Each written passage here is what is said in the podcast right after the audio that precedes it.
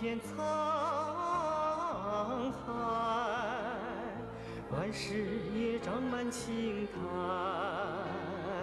长满青苔。小朋友们，大家好！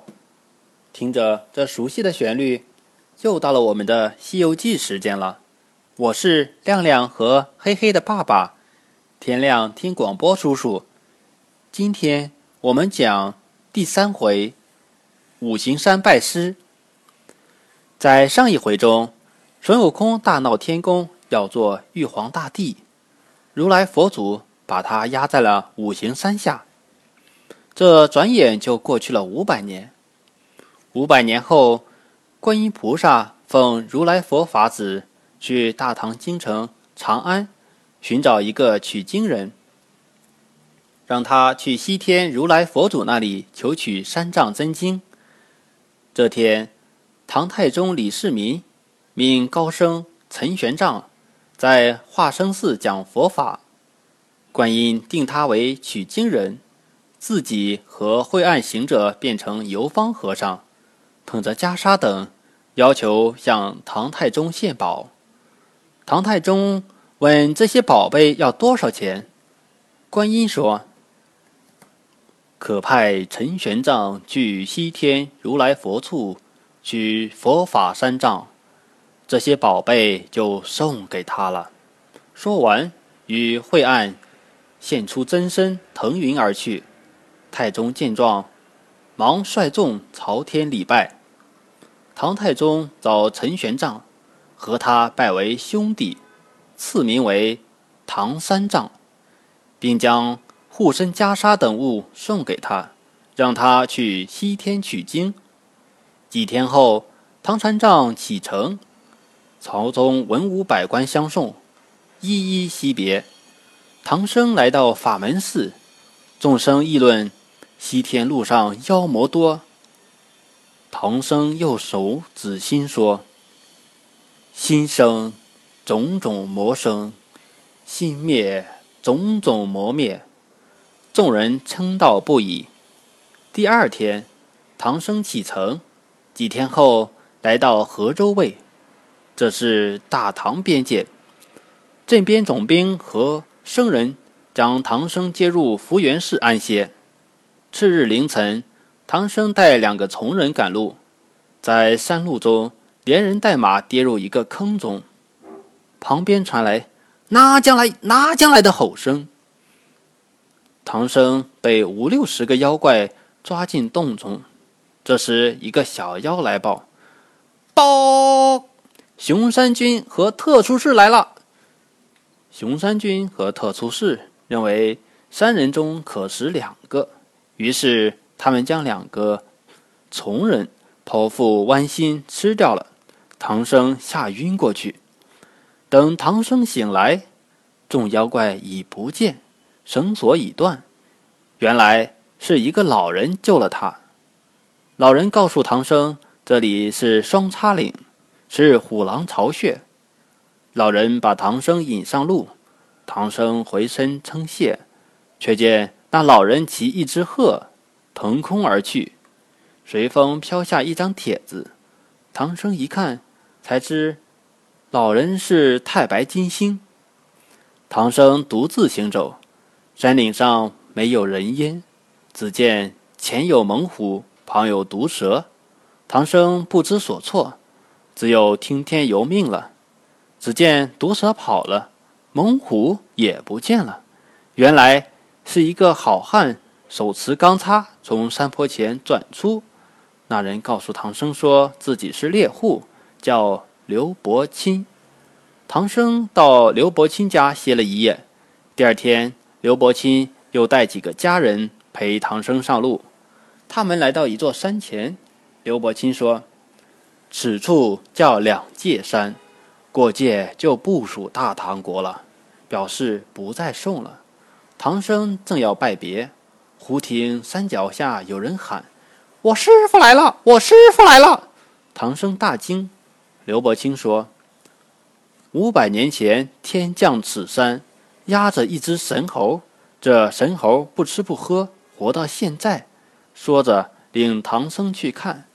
那神猴就是孙悟空。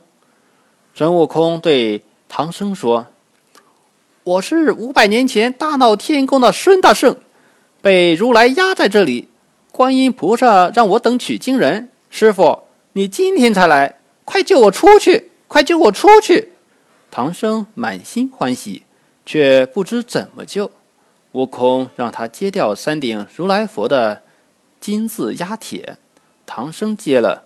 又躲到十里外，只见山崩地裂一声响，五行山裂成两半。孙悟空拜见了唐僧，唐僧给他一套衣裤、一双靴子让他穿。刘伯钦见唐僧收了徒弟，便告辞回家。师徒二人前行，忽然从草丛中窜出一只猛虎，悟空从耳中测出金箍棒。朝猛虎一棒打去，把老虎打得老将崩裂。悟空剥下虎皮，做了条裙子围在腰间。料不到路边又窜出五六个强盗，要抢他们的行李和马。悟空笑嘻嘻地说：“我也正想要你们的衣服呢。”强盗们大怒，刀枪并举，谁知乒乒乓乓地砍了七八十下。悟空毫发未伤，悟空说：“也怪我老孙玩玩了。”说着一棒打过去，六个强盗全没了性命。唐僧心中不忍，说：“他们虽是强盗，但也没有死罪，你为什么要杀他们？一点好善的心都没有。”悟空不愿受气，见唐僧唠叨，就说：“既然师傅说我当不了和尚。”不能去西天，那就算了。说完，将身一纵，找不见踪迹了。唐僧只好自己上路。这时，从路边转出一位老母，她捧一件锦衣，一顶花帽。唐僧慌忙牵住马让路。那老母问他是从哪儿来的和尚，唐僧就将自己的来历和刚才发生的事说了。老母说。这锦衣和花帽原是我儿子的，他只做了三天和尚就死了，送给你徒弟吧。唐僧说：“徒弟已走。”老母说：“可帮助去找。”他还教了唐僧紧箍咒，告诉他如果让徒弟戴上此帽，有不听话时念紧箍咒就行。唐僧学会了紧箍咒语，拜谢老母。老母化成金光远去。原来是观音菩萨，他忙搓土焚香拜谢。观音正遇悟空回来，原来悟空去了东海龙王处，听了他们的劝告，打算去追赶唐僧。观音示意让他去。悟空见到唐僧说：“师傅，你肯定饿了，我去化些斋饭来。”唐僧说：“包袱里有干粮。”悟空打开包袱。发现一件锦衣和嵌金小帽，就想要。唐僧刚刚答应，悟空就穿戴起来。唐僧想试试紧箍咒灵不灵，就默念起来。霎时，孙悟空痛得满地打滚，拼命去扯那帽子，可那帽已见肉生根了。悟空发现唐僧念咒，自己就头痛，就央央求师傅不要再念了。却暗暗抽出金箍棒，想打死唐僧。唐僧害怕，慌忙去念紧箍咒。孙悟空疼得受不了，只好求师傅千万不要再念了。悟空得知是观音菩萨教的，就要去找观音菩萨算账。唐僧说：“这紧箍咒是他教的，他还不会吗？”悟空子天为誓，保唐僧取经，绝不反悔。好了，小朋友们，今天的故事就先讲到这里，我们下一回再讲。豆宝丢袈裟，再见。